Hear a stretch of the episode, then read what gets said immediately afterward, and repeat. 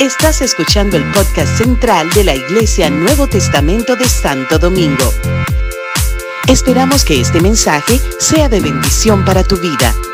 Para mí es más que un honor, ¿verdad? Un privilegio estar aquí.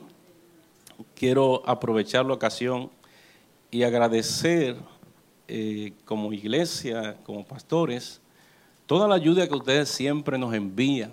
Amén. En momentos bien difíciles allá en Higüey, eh, hemos recibido esa mano amiga para los casos que tenemos allá de, en situaciones de catástrofe, ¿verdad? Como el ciclón pasado y otras ocasiones, esas ayudas siempre llegan y llegan a tiempo.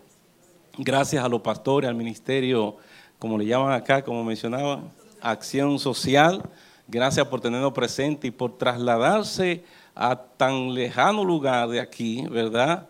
Eh, a llevarnos cualquier donativo. Gracias a Silde que siempre nos coordina esa parte y, y nos llama, Silver, allá te enviamos algo. y siempre está muy atento. Gracias a ustedes. Un saludo de la iglesia de allá de, desde Higüey. Amén. Damos gracias a Dios por sus vidas. Ya la presentaron, pero está con nosotros también nuestra amada Joyce. Joyce Esther. Joyce, saluda a la iglesia. Quizá ellos no te conocen. Esa morena preciosa. Amén. Ella a veces me dice, papi, no me llame bueno, Dios les bendiga a todos. Vengo de Ministerio de Jóvenes de allá, de Way Switch, y es un gusto estar aquí con ustedes. Amén. Sabe que Joyce viene a la familia después de pasar 15 años más o menos sin tener hijos. O sea, teníamos dos hijos, que son los más mayores, y ya hasta ahí entendíamos que habíamos llegado. Y un día fue una pastora a orar por las hermanas allá y está ministrando y está y ministrando para que las matrices se, activaran y por aquí. Y ahí estaba la pastora Susi, que agarrando gente, agarrando. Parece que una de esas administraciones le cayó.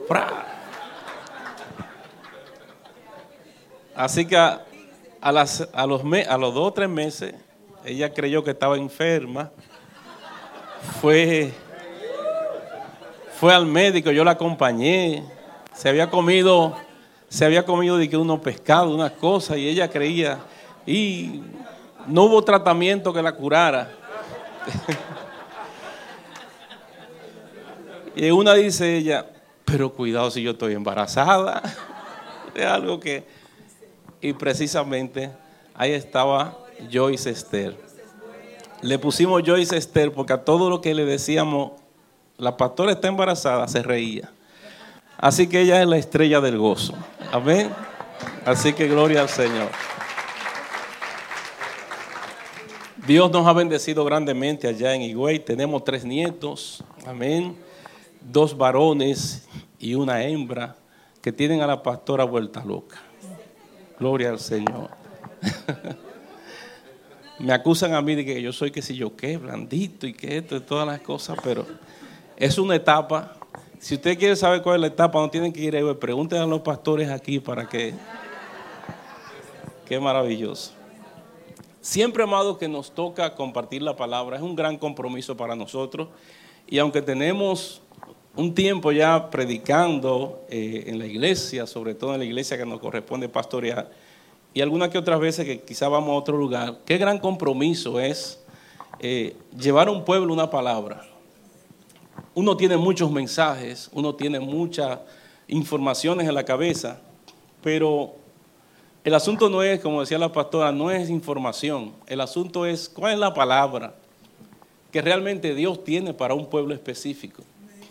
No podemos nosotros llevar cualquier palabra a cualquier sitio. Hay palabras que Dios te va a poner en el corazón porque eh, el Espíritu Santo es que dirige. Y el pastor Madiel me extendió la invitación hace unos días para venir hoy precisamente a este lugar. Y empecé a orar y a decirle al Señor, dime, ¿qué le digo? ¿Qué hablo? ¿De qué tú quieres que predique? ¿Cuál es el tema? Y esto a veces se convierte como, como dice la palabra y dicen las mujeres, como la mujer cuando va a dar a luz. se acerca el tiempo de alumbramiento y se acerca la fecha. Y llega el momento donde usted como que no recibe, que Señor, mira, se acercan los días, dime qué es lo que es. Y llega el momento donde el corazón a uno le hace como, Señor, cada vez falta menos tiempo. Y al final Dios, como un susurro, ¿verdad? Como, una, como un secreto, me dijo que le hablara acerca de lo que es la relación. La relación con Dios. Amén.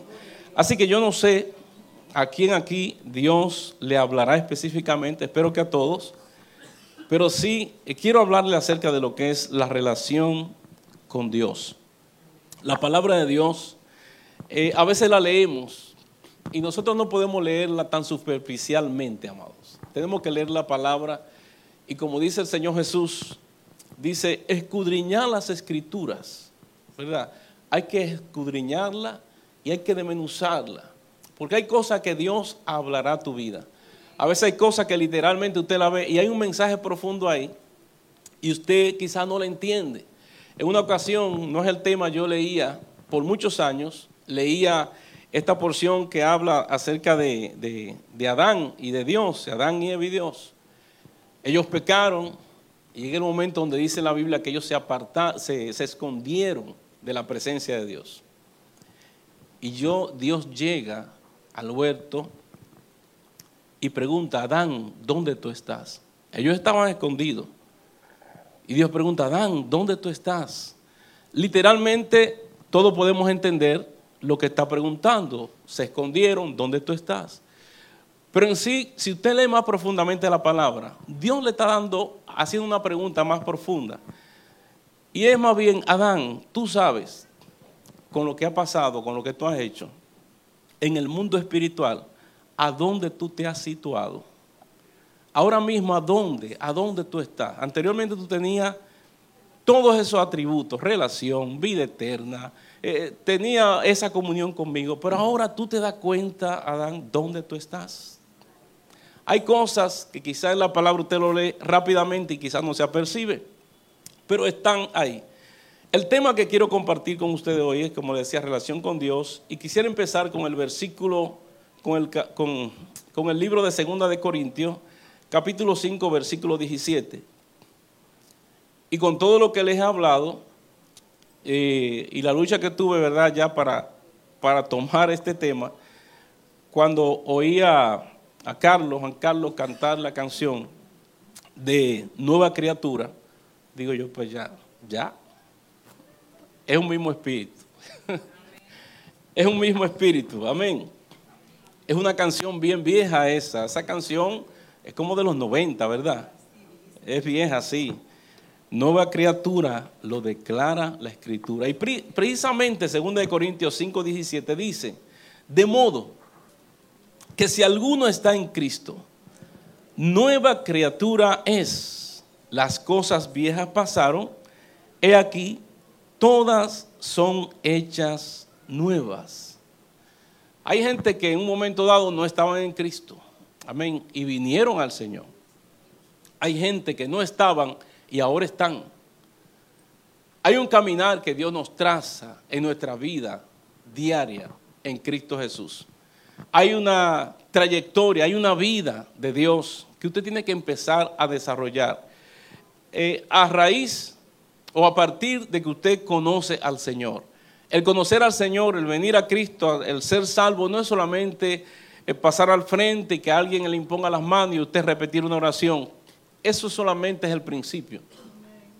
Hay todo un caminar, hay toda una trayectoria para su vida.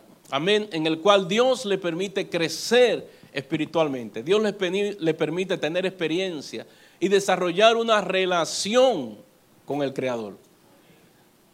Hay situaciones en las cuales tú vas a pasar que te van a ayudar a crecer, como dice, decía la pastora, que todas las cosas nos van a ayudar a bien. Ahora, cuando nosotros leemos este versículo, quiero destacar dos letras, dos palabras, o dos frases, que dice una de ellas, de modo que si alguno está en Cristo, el estar en Cristo no es solamente haber aceptado a Cristo, obviamente que es una posición, ¿verdad?, de estar. Pero hay veces donde nosotros podemos aceptar a Cristo y quizás no estamos en Cristo. Hay veces en el cual venimos a la iglesia, pero no necesariamente nosotros hemos recibido quizás esa savia, hemos recibido quizás esa, esa, esa vida de Dios para nosotros empezar a tener esa relación con Dios. Por eso dice que si alguno está, cuando usted está, es una nueva criatura. ¿Sabe usted que el apóstol Juan habla en su primera carta, dice acerca de un grupo de personas, estuvieron con nosotros, pero no eran de nosotros? Porque si hubiesen sido de nosotros, todavía estuvieran con nosotros. Es importante que entendamos lo que es estar. No es solamente aceptar a Cristo, eso es una primera fase, es una primera parte. Es un asunto de permanecer en Cristo, en nuestro caminar, en nuestras vidas seculares. Hubo un tiempo, hace ya dos años, en el cual todo aquel que estaba en una iglesia fue sacudido y fue también probado. Año 2020, creo que fue el 2020, a finales de 2019, principios de 2020, empieza la pandemia, empiezan las restricciones, empiezan eh, empresas a parar sus operaciones, empiezan también lo que eran las actividades seculares de eventos masivos, los cines empiezan a cerrar. Y llega el momento, amado, donde también las iglesias cerraron. Muchos son los llamados, pocos son los escogidos. Mucha gente son llamados, ¿verdad? Y supuestamente están en Cristo, pero ahí se prueba quiénes realmente permanecen en Cristo. ¿Cómo? A través de situaciones que pasan en nuestros alrededores, en nuestra vida, en nuestro ambiente. No se pueden congregar las iglesias Iglesia que por muchos años estuvimos, ¿verdad? El deseo de, vamos a salir al internet y vamos a transmitir. Se cerraron los templos, tuvimos que transmitir. Fue el caso nuestro. Tuvimos que transmitir. Pasó un tiempo en el cual todo era por Zoom y por algunas otras plataformas, por Facebook, etcétera, etcétera. Llega el momento donde otra vez, poco a poco, pudimos volver esa apertura a las iglesias. Amado, ¿usted sabía que hubieron iglesias que cerraron definitivamente? ¿Usted sabía que hubieron iglesias que si su, su feligresía era, era 100, por decir un número redondo, de repente volvieron 50 o 25 o una cantidad muy reducida, luego fueron volviendo un poquito más, un poquito más. Pero hoy en día hay personas que nunca volvieron.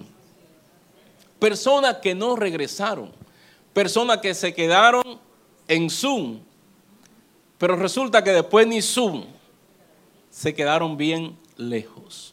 Amén. ¿Qué pasó con esa relación que supuestamente podían haber tenido muchas personas? Fue probada. Y Dios es especialista en un momento dado a veces en remediar la mata. Y ver quién está en Cristo Jesús. En una ocasión, el eh, Moisés se encuentra en un lugar donde desciende del, Sinaí, de aquel lugar donde recibió las tablas, y ve que el, del monte, y ve que el pueblo se ha descarriado completamente. Y hay una pregunta que Moisés le hace a todo el pueblo, y precisamente le pregunta, ¿quién está por Jehová? Dice que los levitas pasaron y allí fueron consagrados los levitas. Hubieron un grupo de personas que estaban en Dios, que estaban con Dios.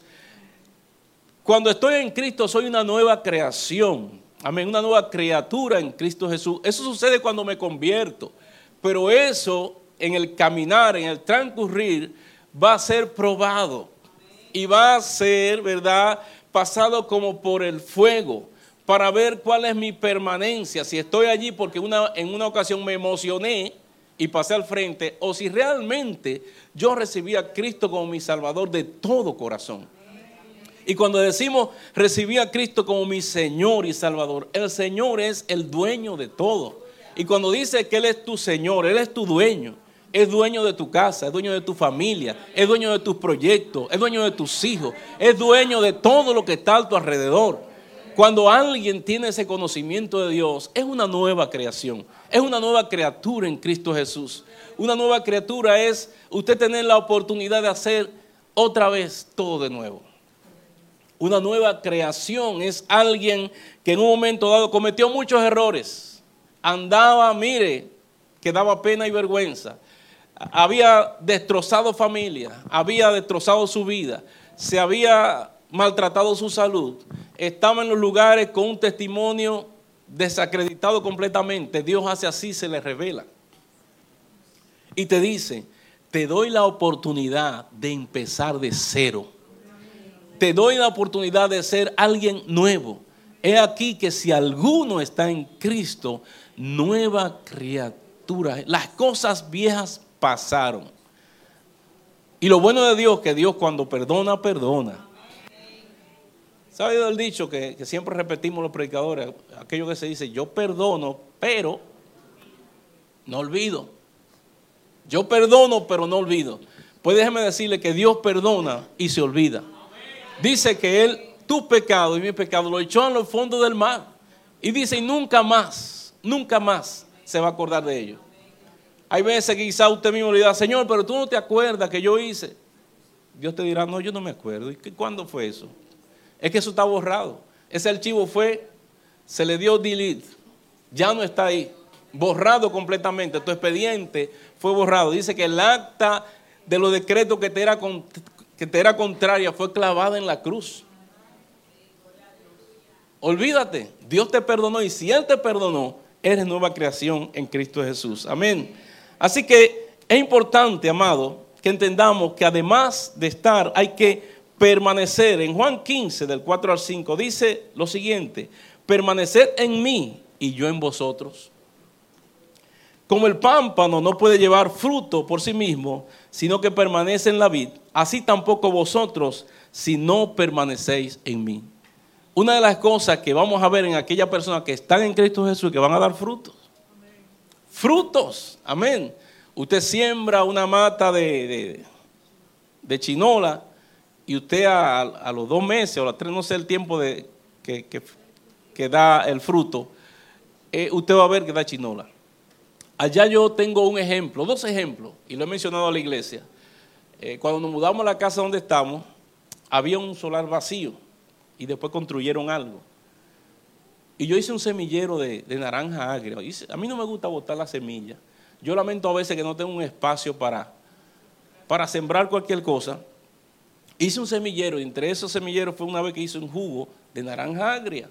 Hice un semillero ahí, en un solar que no era mío, pero estaba baldío. El asunto es que crecieron las semillas. El asunto es que yo trasplanté una de ellas y la puse al lado de mi casa, así en el, en el, terreno mío. Pero es un, terreno árido, un terreno rocoso. Había muchos escombros. Pero hay una parte que la dejé en ese terreno ahí.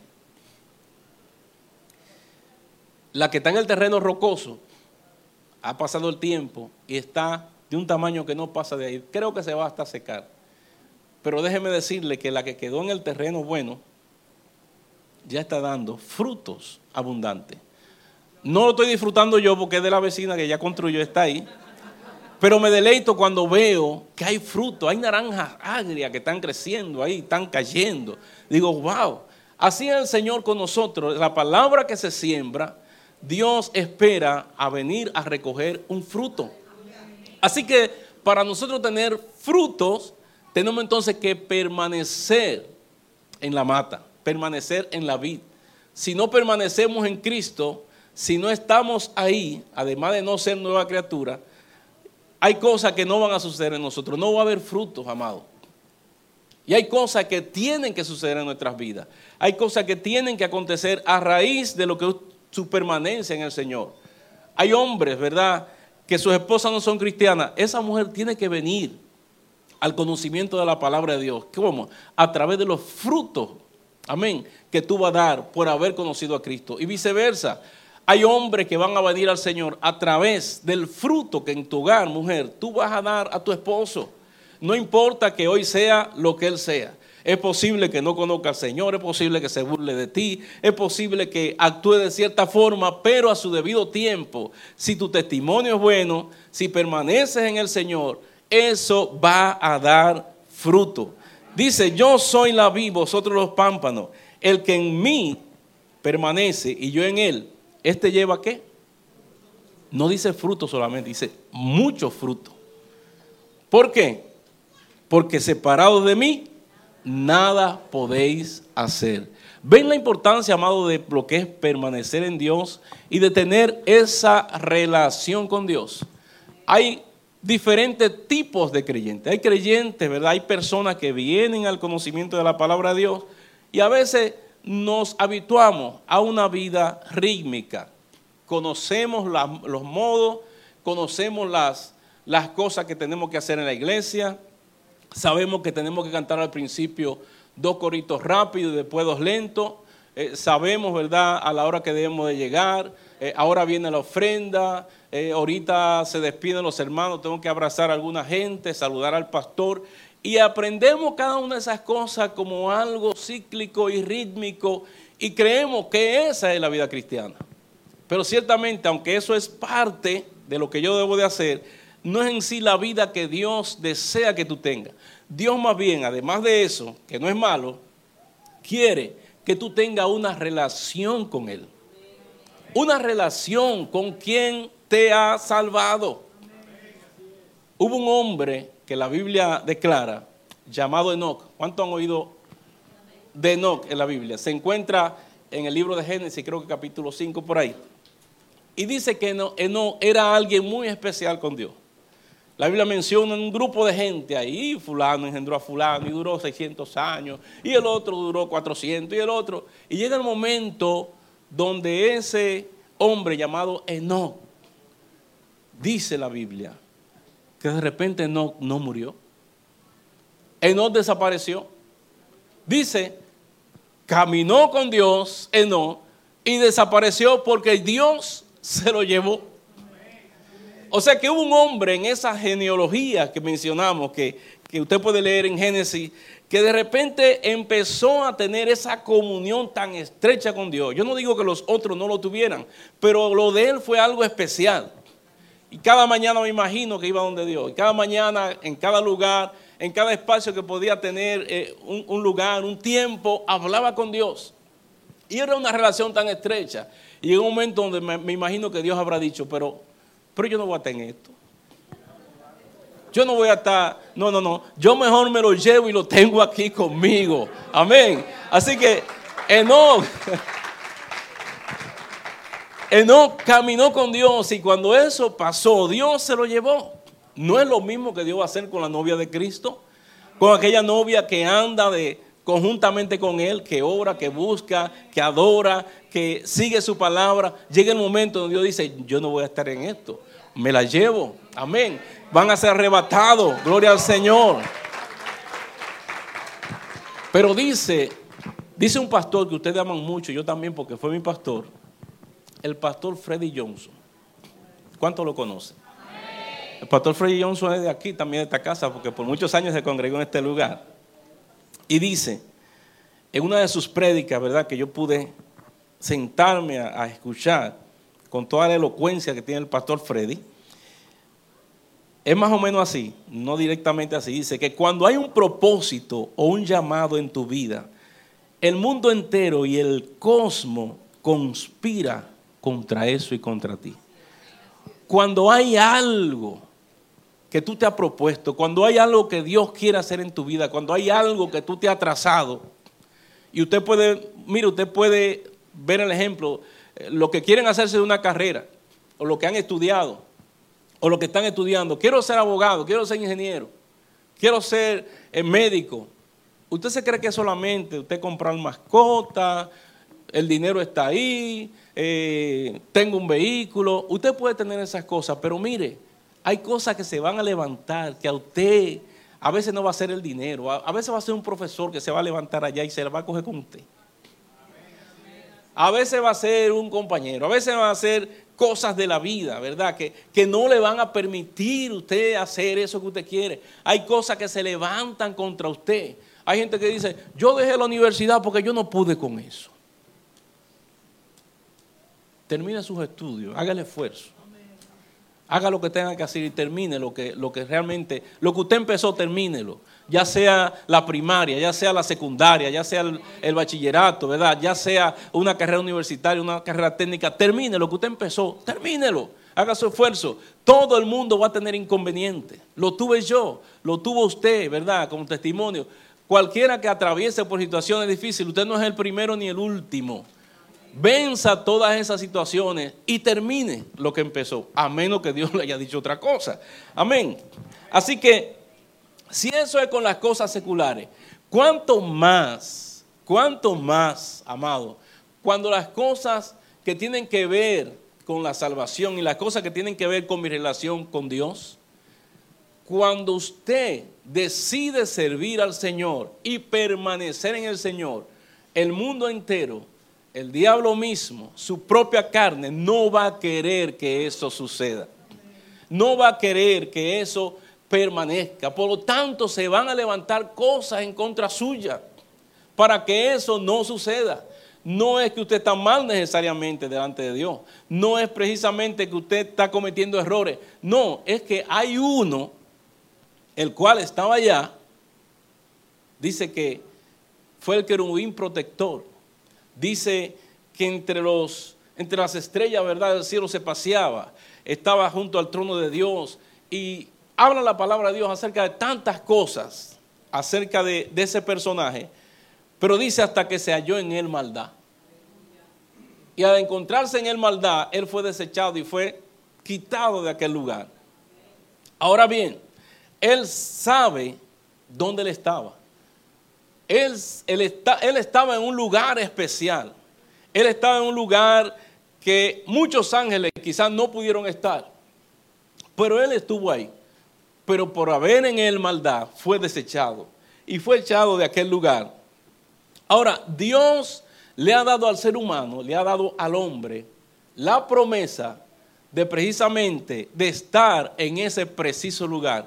Por eso, cuando el enemigo sabe que tú vas a estar ahí, ¿eh? cuando el enemigo sabe, ¿verdad? Que hay un proceso en tu vida, cuando el enemigo sabe que Dios te está preparando y que pueden surgir obstáculos y dificultades, cuando él sabe todo eso y sabe que tú vas para allá, él dice, yo no puedo permitir que llegue a aquel lugar. Y es por eso tantos inconvenientes en tu vida. Es por eso tantas situaciones que se presentan, porque hay un adversario, hay un enemigo de las armas que no quiere que tú estés en el lugar donde él estuvo. No es que tú estés mal necesariamente espiritualmente, no es necesariamente que tú hayas hecho algo incorrecto, no, es que hay obstáculos, amado, hay dificultades. La palabra de Dios, al hablar de una relación, tenemos que mencionar algunos ejemplos. Dios quiere que nosotros permanezcamos en una estrecha relación con Él cada día. Pero eso no te dice que ya tú eres blindado de que no te va a pasar nada. Sí se van a, a ver cosas en nuestro caminar. Sí van a haber adversidades. Sí van a haber situaciones difíciles. El apóstol Pablo dijo, he peleado la buena batalla. Y cuando dice he peleado, mire, fue porque se encontró adversario. No fue que la vida del apóstol Pablo, por ser un hombre que subió al tercer cielo y donde escuchó palabras inefables, bueno, este es un hombre especial, a este no le puede pasar nada. Pues mire, el apóstol Pablo tuvo sus luchas y sus batallas. He peleado la buena batalla, he corrido la carrera, pero él venció. Amén. Él venció. Y por lo tanto Dios le tiene, como decía la pastora Carmen, una corona, pero no solamente a Él, sino a todos aquellos que esperan y guardan su palabra y esperan su venida. Así que Dios, de la misma manera, espera que tú pelees también tu buena batalla. Todos los hombres y mujeres de Dios que han estado, están y quizás estarán, tendrán que pelear sus propias batallas. Tú no te puedes escapar, amén, de esa. Hay una batalla que eres tú que la vas a pelear. En una ocasión el pueblo de Israel fue llevado cautivo por sus pecados, por sus desvaríos, por haberse apartado, ¿verdad?, del Señor. Y dice que al ser llevado cautivo, en aquel tiempo, había un jovencito que iba entre los cautivos. Ese jovencito se llamaba Daniel. Daniel dice que llegó al palacio del rey porque fue seleccionado conjuntamente con otros muchachos muy inteligentes, muchachos que tenían ciertas capacidades. A veces los reyes, los presidentes, no lo saben todo. Y su inteligencia y su capacidad es la de gerenciar. No es que va a saber de todo, pero sí sabe dónde poner a cada quien que saben en su área. Y dice que él dijo, seleccioneme muchachos inteligentes, muchachos que sean hábiles, ¿verdad? En ciencia, en, diferentes cosas. Y sabe que entre los cautivos vino un muchacho, uno de ellos con una cualidad especial, Daniel. Daniel era un muchacho joven. Ahora Daniel, a pesar de todo lo que pasaba en el pueblo de Israel, a pesar de todas las situaciones y el descarriamiento masivo que había sucedido en aquella nación, aparentemente Daniel conservaba algo en su corazón. Yo no sé quiénes necesariamente fueron sus padres, quién lo, instruyó o quiénes lo instruyeron, pero Daniel aparentemente mantuvo en su corazón una comunión con Dios. Así que cuando Daniel llega a este lugar, contrario a su creencia, contrario a lo que él había aprendido, en su costumbre, ¿verdad? Eh, como hijo de, de alguien que conocía a Dios, él vio cosas que allí no eran conforme a lo que él había aprendido. Yo no sé qué comían.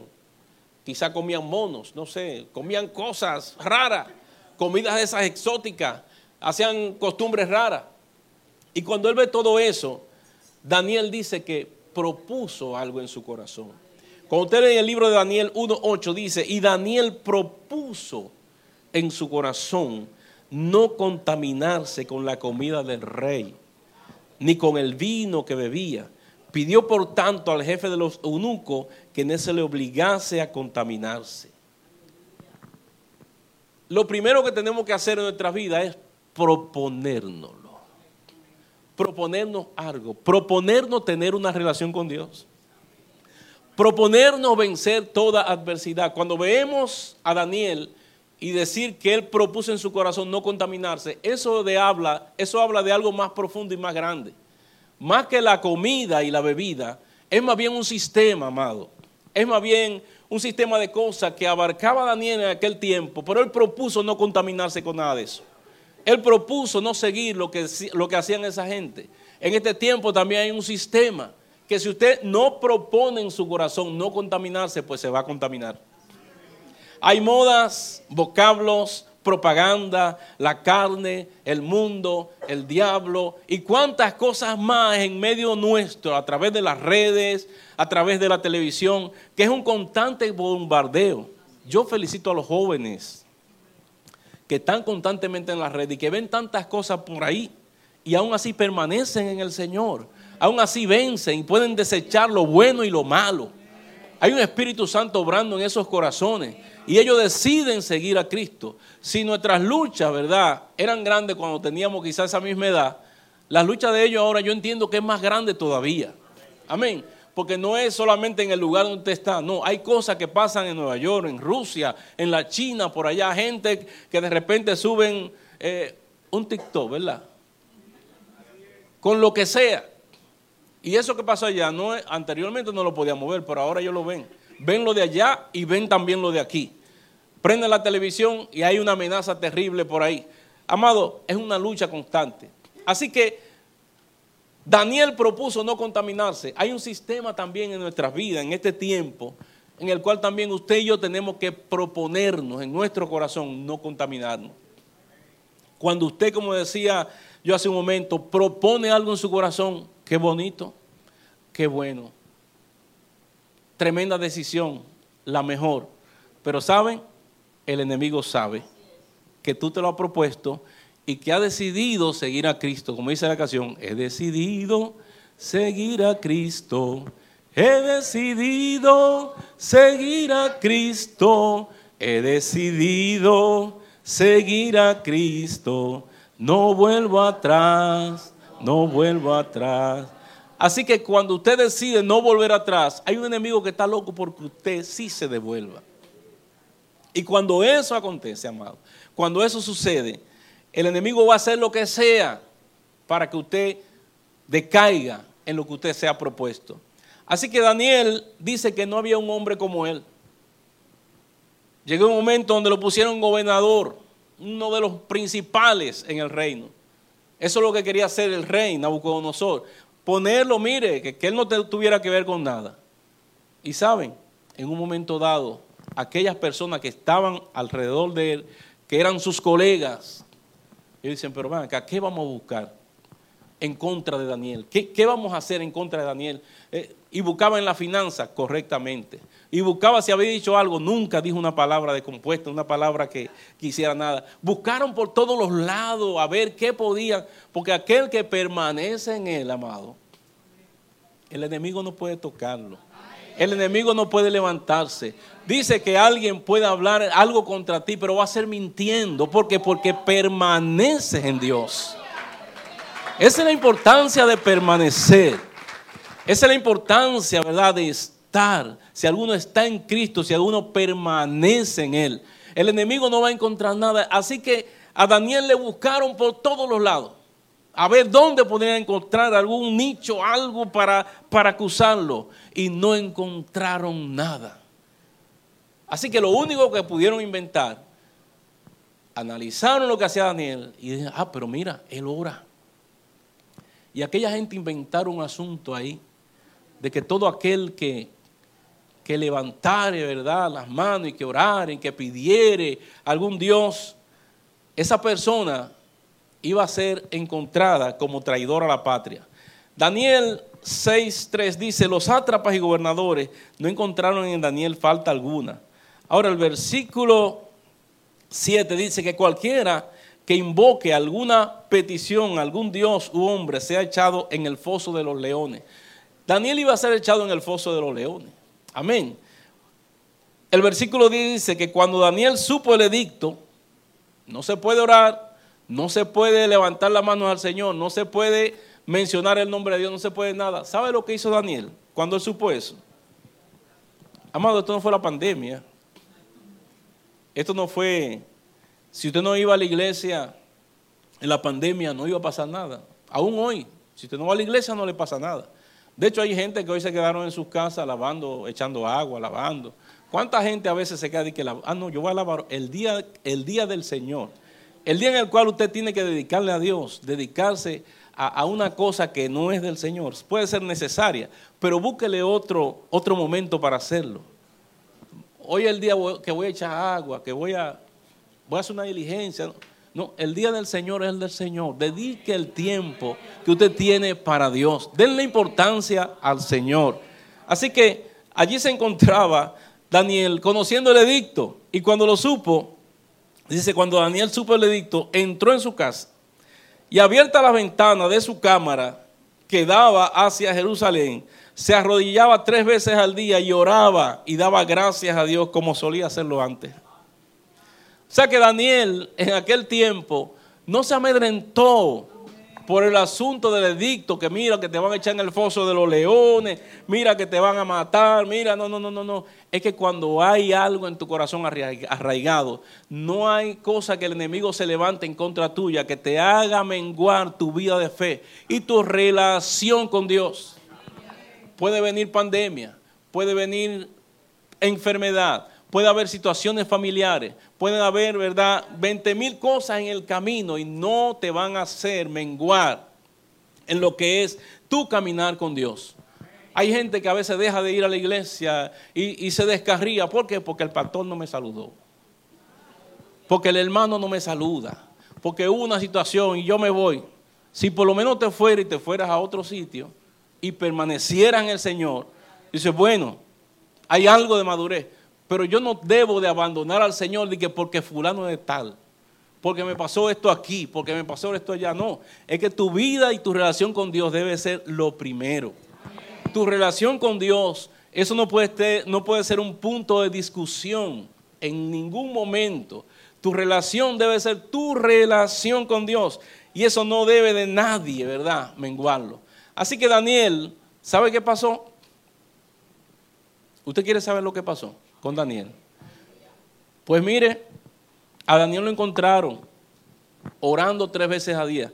¿Sabe que una de las cosas que Salomón había dicho, verdad? Y orado delante de Dios cuando dedicó el templo, era precisamente eso. Si, si fuésemos, ¿verdad?, deportados por nuestras, por nuestras iniquidades y, y de repente de allá nosotros orásemos en dirección a Jerusalén, tú vas a oír. Y eso era lo que estaba Daniel haciendo ejecutando una oración que Salomón había hecho, de orar, ¿verdad?, por sus hermanos, de orar por, la, por el lugar donde había sido deportado.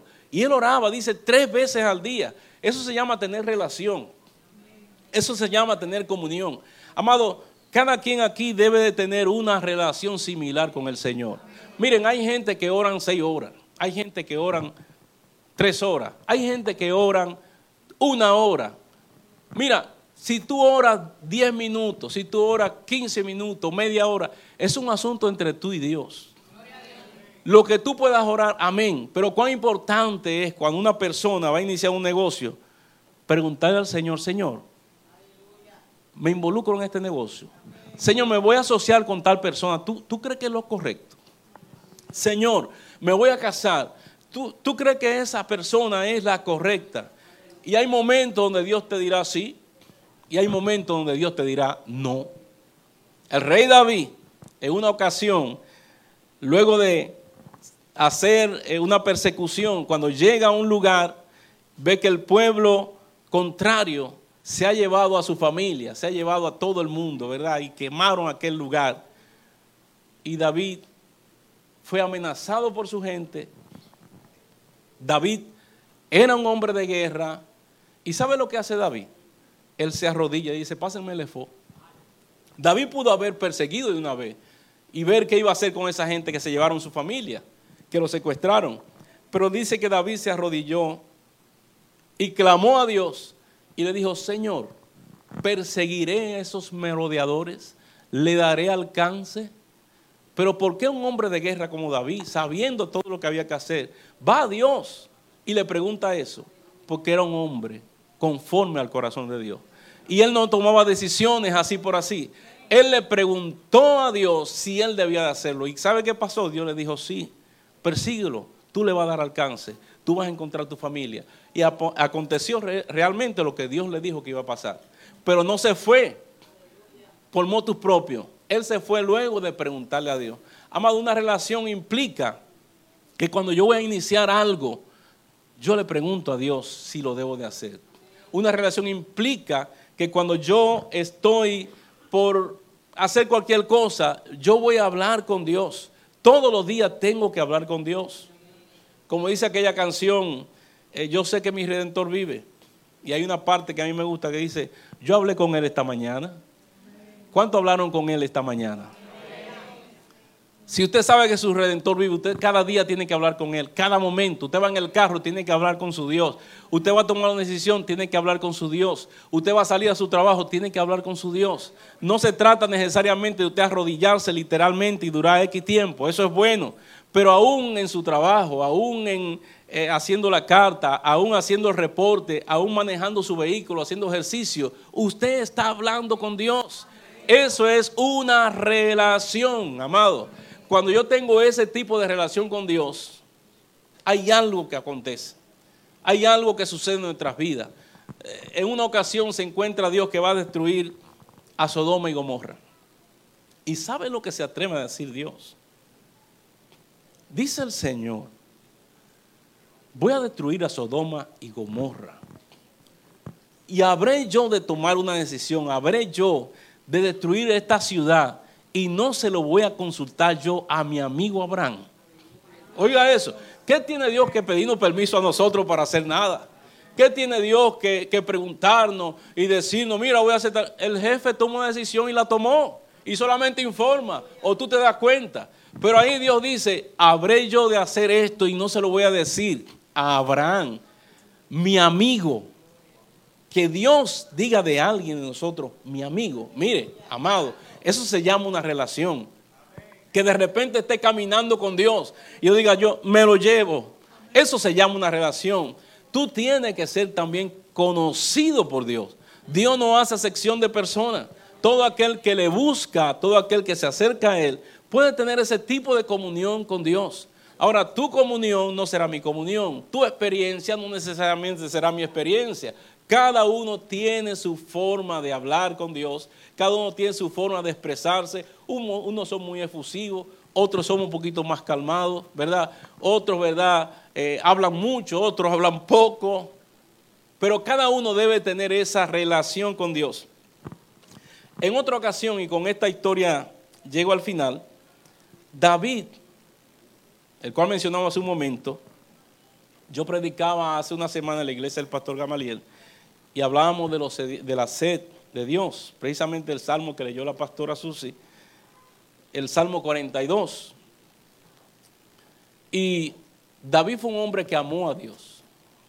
¿Cuántos han leído su historia?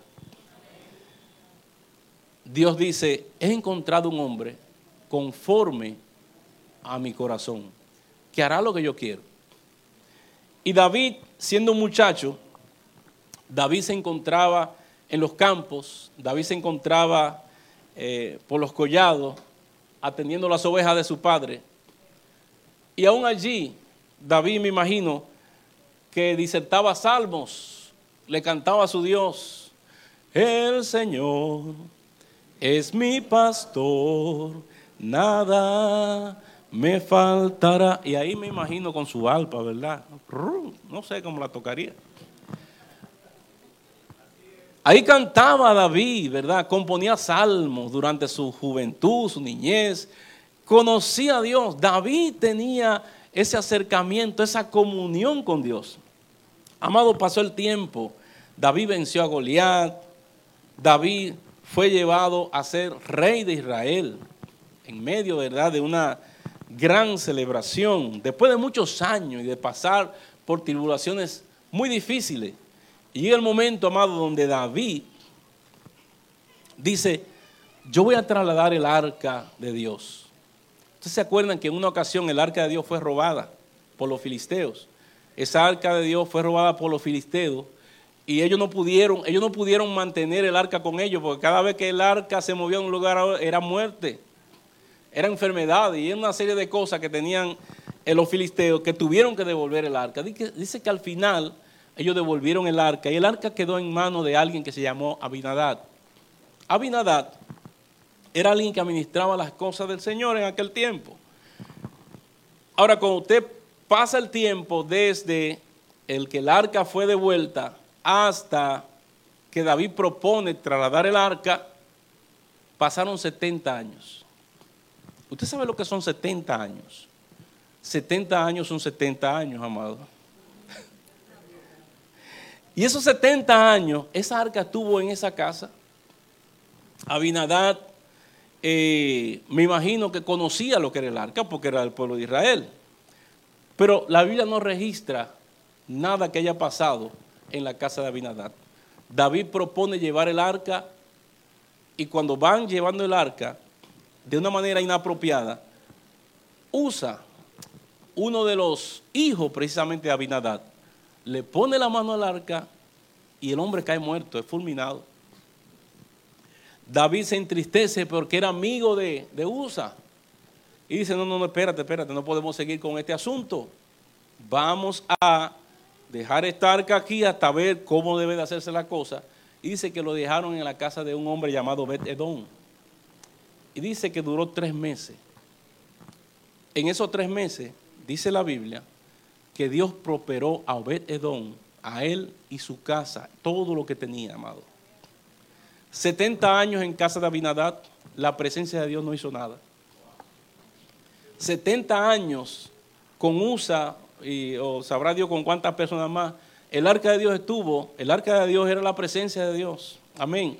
Era, eh, eh, eso era algo tremendo. Ah, ellos llevaban a la batalla el arca de Dios, ellos llevaban a los lugares especiales el arca de Dios. Cuando la nube se movía, ellos se movían y era toda una celebración. Pero duró 70 años en casa de Abinadad y no pasó nada. Cuando la presencia de Dios está en tu vida, tiene que pasar algo. Cuando tú permaneces en Dios, tiene que pasar algo en tu vida. cuando tú estás en Dios, tiene que pasar algo en tu vida.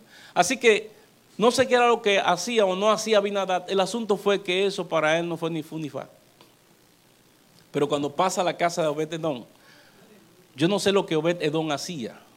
Ahora, Obed Edom, aparentemente, que hacía una celebración todos los días. Yo no sé si oraba tres veces al día, yo no sé si él, si él le cantaba, ¿verdad? Si él se regocijaba con su familia, si él... Luego vemos a Obed Edom más adelante, siendo él y su familia porteros en la casa del Señor, en la administración de la cosa sagrada. Pero dice que Dios lo bendijo a todos, a toda su casa.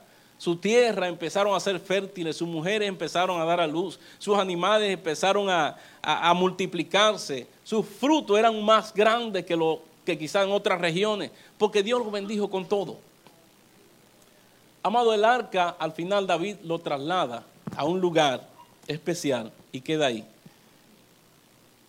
Una de las cosas más terribles que registra la palabra de Dios para la vida de David, además de su pecado, fue su propio hijo, que su propio hijo Axalón se levantó en su contra y se dedicó a perseguirle para matarlo, para, que él, para él quedarse con el reino. Y es ahí, amado, donde nuestra relación de Dios muchas veces es probada. Cuando sucede esto, cuando acontece eso, dice que los siervos de David procuran llevarse el arca. Pero David le dice, no, dejen el arca ahí donde está, en un lugar especial que él había preparado. Y dice, si Dios tiene de mí misericordia y si a Él le place, yo volveré a ella. Cuando David se va, dice que se fue de aquel lugar con su cabeza cubierta, llorando, él y los demás, y se fue siendo perseguido a otro lugar y Axalón detrás de él. Vamos a leer. En 2 Samuel 15:30 dice, y subió David la cuesta de los olivos y la subió llorando, llevando la cabeza cubierta y los pies descalzos. Imagínense, el rey de Israel andando en esa forma, con los pies de calzo, con la cabeza cubierta, llorando, con algunas de las personas que estaban ahí. Amado, como decíamos en días pasados, cuando usted tiene algo que es bueno, algo que usted ha levantado, David había levantado un imperio, David había levantado un reino, prácticamente de la nada. Saúl en aquel tiempo había sido derrotado, los filisteos habían acabado con todo, David había sido hecho rey y había levantado un imperio había preparado un imperio para dejárselo a su hijo Salomón. Había hecho tantas cosas. Eh, era todo especial en aquel reino. Llega el momento donde es perseguido y cualquiera en un momento dado que tenga pérdidas materiales, piensa en esas pérdidas materiales. En aquel que ha podido tener un carro, una casa, eh, una familia, dinero en el banco, una visa, una profesión y de repente pierde todo eso. Caramba, mi casa, mi carro. Y uno se, se atormenta. ¿Sabe que David no le atormentó nada de eso? Cuando nosotros leemos en el Salmo 42, versículo 1 en adelante, dice el rey David, aunque dice de los hijos de Coré, pero se le huele a David ese salmo, dice, como el siervo brama por las corrientes de las aguas, Así clama por ti, oh Dios, el alma mía. Mire, David ya no podía ir al lugar donde estaba el arca. David todos los días, si David iba a la iglesia todos los días, si David iba a adorar donde estaba el arca todos los días, ya no lo podía hacer. ¿Qué sucede, amado, cuando tú no puedes venir a la iglesia? ¿Qué sucede cuando tú atormentado por alguna situación no oras? cuando tú por los afanes, ¿verdad? No, no puedes leer la Biblia, no puedes orar, no puedes tener ese tiempo de comunión. ¿Qué pasa contigo? ¿Te queda como que nada es nada? ¿Te, pasas un día o dos sin orar y como que tú no te, como que no te falta nada, como que todo está normal? ¿Cómo es tu vida cuando realmente Dios no está en tu corazón? Cuando realmente todos los días no oras, cuando todos los días no, no lees la palabra o no ayunas, no vienes a la iglesia, no haces las cosas que Dios te manda hacer te queda como si nada, como que, como que es tu vida normal. Amado, tiene que, tiene que notarse en ti, en tu espíritu, en tu alma, que te falta algo. Que realmente cuando no oras, cuando te descuidaste, hay algo dentro de ti que te tiene que decir, mira, te falta. Por eso David, al no poder estar en la casa de Dios, al no poder estar en el donde estaba el arca, decía, como el siervo brama por las corrientes de las aguas, así clama por ti, oh Dios, el alma mía. ¿Cuándo vendré y me presentaré delante de ti? Y el versículo 5 y el 11 que la pastora yo dice, alma mía, ¿por qué te turba dentro de ti? Alma mía, no te turbe. Hay momentos, ¿verdad?, en el cual te vas a turbar por situaciones. Hay momentos en el cual habrán situaciones a tu alrededor que te, que te quitan, te quieren quitar la paz, la tranquilidad. Pero él mismo le hablaba a su alma, decía, alma mía, no te turbe, aunque estamos huyendo ahora, aunque estamos, ¿verdad?, en una situación difícil, con todo, con todo, yo te, yo te he de alabar. Más adelante vemos cómo realmente David pudo volver a adorar al Señor. Amado, pero un corazón como ese es un corazón que tiene, tenía una relación con Dios. A él no le importó las cosas materiales. Hay veces que nos afanamos, a veces oramos por un trabajo, a veces oramos por una herencia, a veces oramos por alguna situación X que nos conviene materialmente y nos olvidamos de aquel dador de esas bendiciones materiales. Para David lo principal no eran las cosas materiales, para David lo principal era su relación con Dios. Cuando tenemos una relación con Dios, todo lo demás viene por añadidura. Buscad primeramente el reino de Dios y su justicia y todo lo demás vendrá por añadidura. Tú tienes que decir, como decía el David, como el siervo brama por la corriente de las aguas. Así clama por ti, oh Dios, el alma mía. Esa sed de Dios, cuando vendré y me presentaré delante de ti, cuando volveré a adorarte en tu santo templo, tiene que tú tener esa necesidad en tu corazón de sentir que te falta Dios en un momento dado. Cuando no lees la Biblia, vuelvo y repito, amado, tú tienes que sentir dentro de ti que es que te falta algo. No pueden pasar los días así, sin más ni bien. Tiene que haber algo dentro de tu corazón que te llame a decir, Señor, tengo que volver otra vez a ti. Tengo, Señor, oh Dios, que acercarme nuevamente a ti. Todos nosotros estamos llamados, amados, a buscar esa relación con Dios. Dice el versículo 11, lo leo acá, dice, ¿por qué te abates, oh alma mía, y te turbas dentro de mí? Espera en Dios, porque aún he de alabarle. Salvación mía y Dios mío. Él añoraba, ¿verdad? Él quería ver ese día en el cual, y le hablaba a su alma. Decía el pastor Perie que el alma es el asiento de las emociones. Y es como yo sentar el alma ahí y decirle, mira, alma mía, tranquila. Espera en Dios. Tú verás que todo esto se va a solucionar. Hay veces donde el hombre espiritual tiene que hablarle a su alma y decirle, alma mía, no te abatas, tranquila, espera en Dios. Los tiempos aquellos de adoración van a volver. Los tiempos en el cual sentía los ríos de agua viva van a volver. Alma mía, no te abates. Espera en Dios porque aún he de alabarle. Finalmente el libro de Hebreos 8, 11, amado,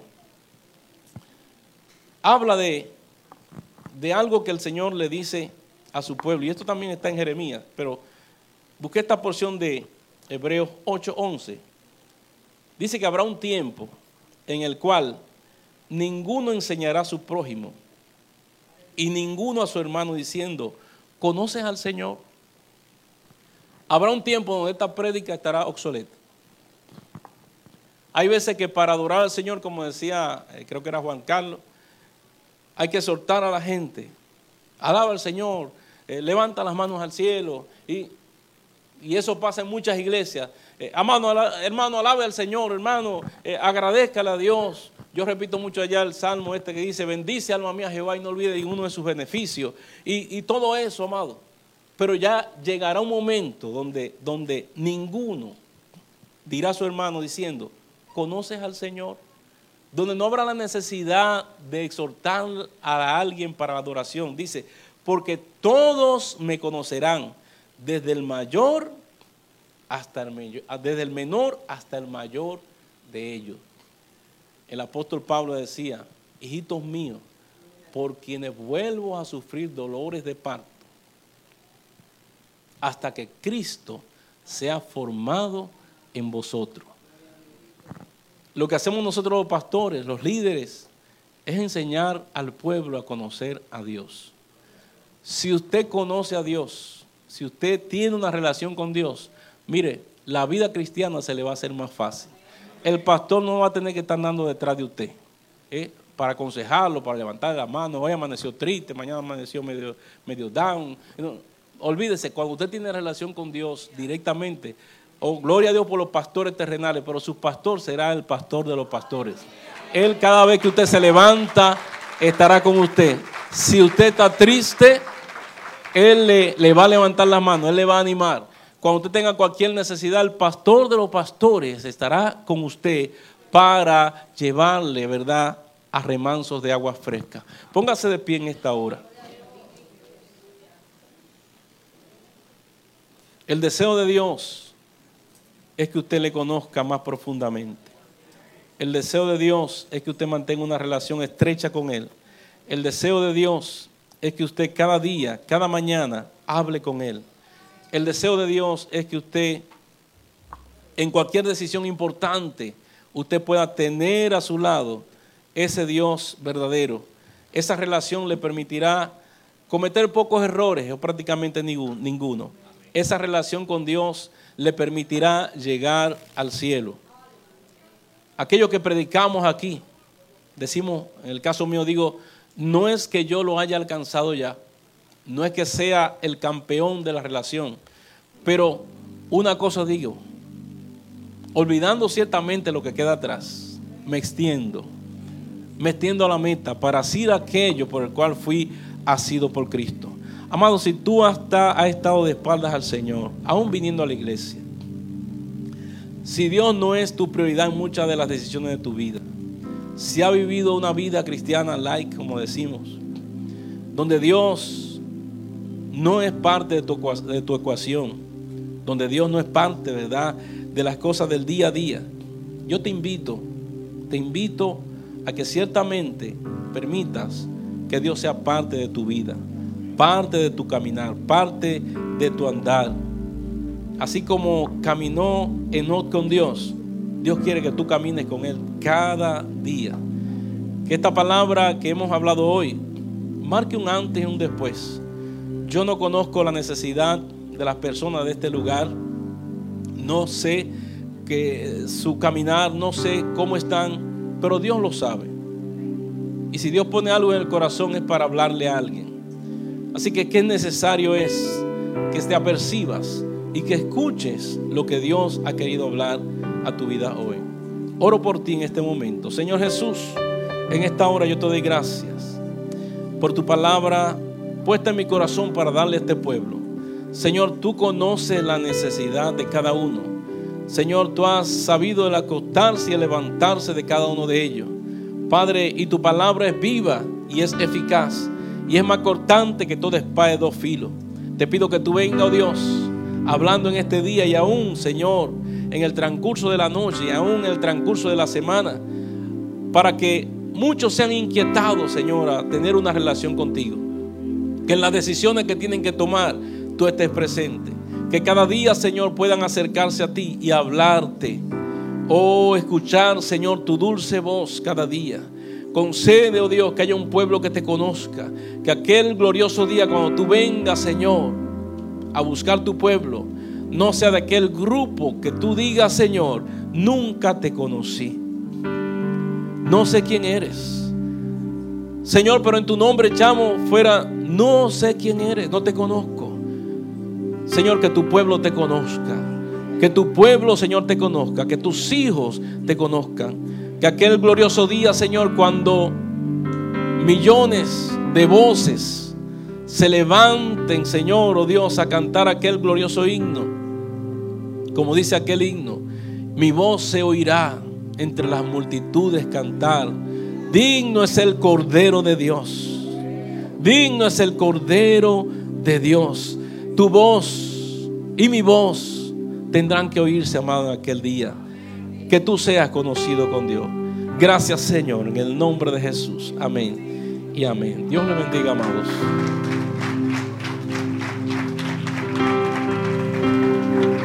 Alleluia.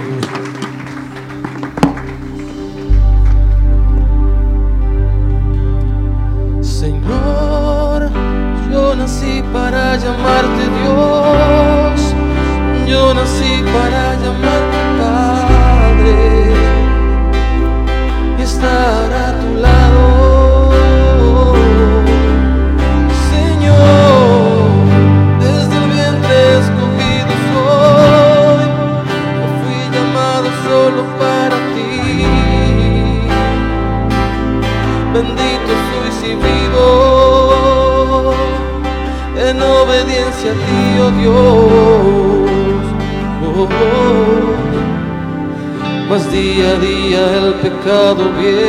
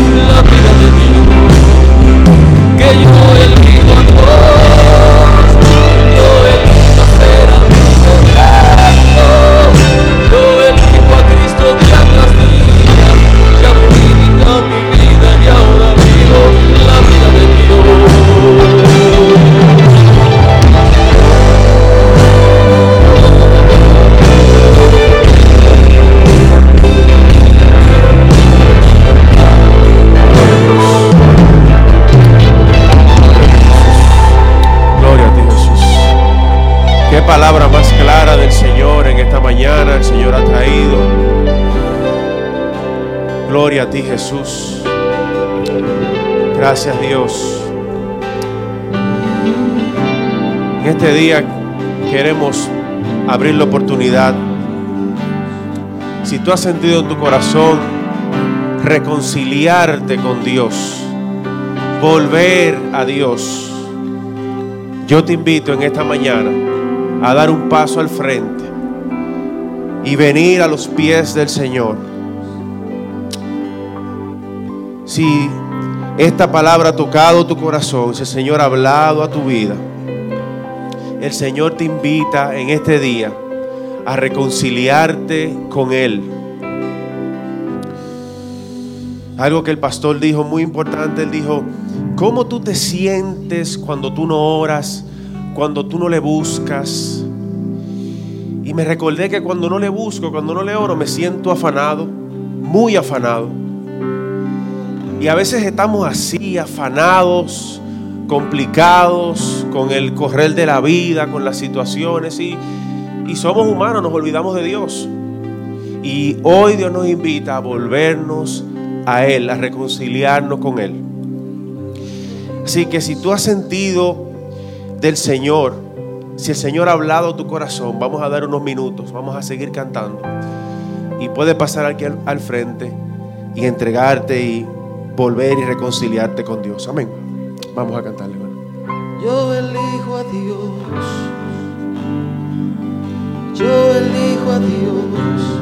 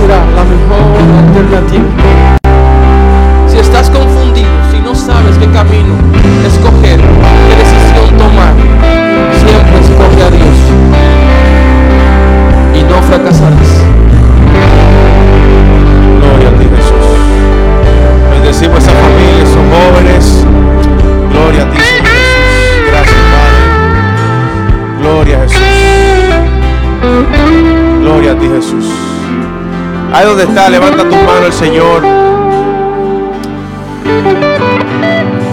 Señor, gracias mi Dios por amarnos, Señor Dios mío. Gracias Dios por tu llamado, Señor mi Dios. Gracias Dios por recordarnos que tú tienes una relación con nosotros, Señor, y que podemos tener una relación contigo, Señor. Gracias, Padre, Señor.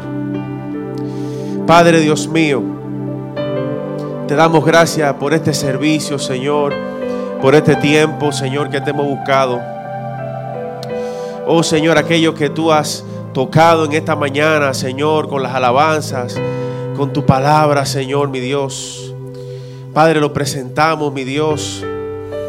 Padre, Señor, sé que hay una vida afanada, Señor, una vida, Señor, complicada, Señor. Quizá alguien que se, se haya alejado de ti, Señor, Dios mío, Padre. Quizá por las pruebas de la vida, Señor, mi Dios. Padre, Señor, te ruego, Dios, en el nombre poderoso de Jesús, Señor. Padre, que tú lo levantes, mi Dios. Padre, que tú lo levantes, Señor, Dios mío. Oh, Señor Jesús. Gracias, Padre, Señor. Dios mío, Señor, por este servicio. Gracias, Señor, Dios mío, por los hermanos, por la iglesia, Señor. Bendito eres mi Dios. Bendecimos a nuestros pastores, Señor. Padre, Dios mío, aquellos hermanos que no pudieron venir en este día, también aquellos hermanos que están con alguna situación de salud, también, Señor, te rogamos por ellos, mi Dios. En el nombre poderoso de Jesús, Señor. Gracias por la familia iglesia, Señor. Gracias por el amor, Señor, de los santos, mi Dios. En el nombre poderoso de Jesús. Amén y amén. Gloria a Dios. Dios le bendiga, mis amados hermanos. Bendecimos a estos jóvenes. Gloria a Dios. Vamos a saludarles. Bendecimos la vida del pastor Silverio, la pastora Susi. Que el Señor sea con ustedes en su ministerio, escuchando su territorio,